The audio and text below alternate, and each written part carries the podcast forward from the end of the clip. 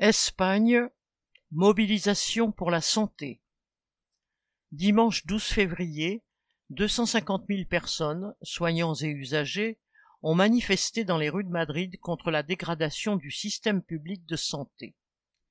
Cela fait plusieurs mois, depuis le 21 novembre dernier, que les médecins de la région ont commencé une grève.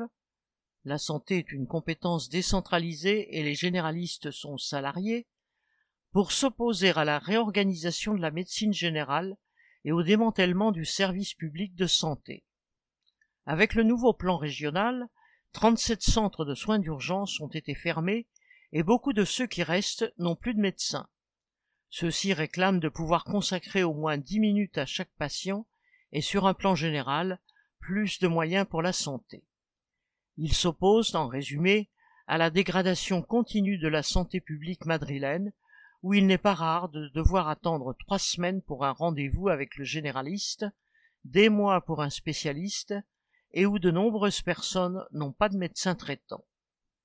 C'est dans ce contexte de mobilisation des soignants qu'a été organisée la manifestation dont le succès montre le mécontentement qui existe dans la population sur ce sujet.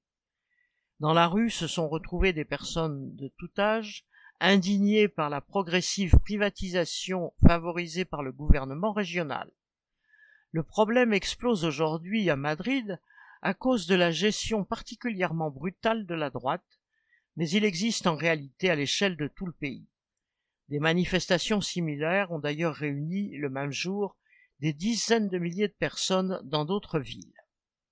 Au fond, L'inaction des gouvernements est la preuve de leur incapacité à gérer la santé de manière satisfaisante.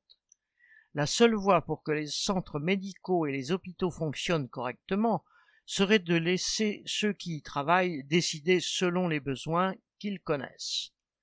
Personne mieux que les médecins et les infirmières ne peut déterminer le nombre de bras nécessaires, les horaires où il faudrait du renfort, les instruments ou le temps d'attente adapté pour chaque patient.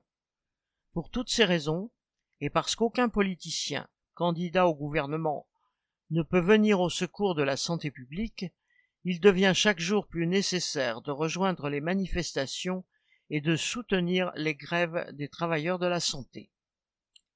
Andrea Toledo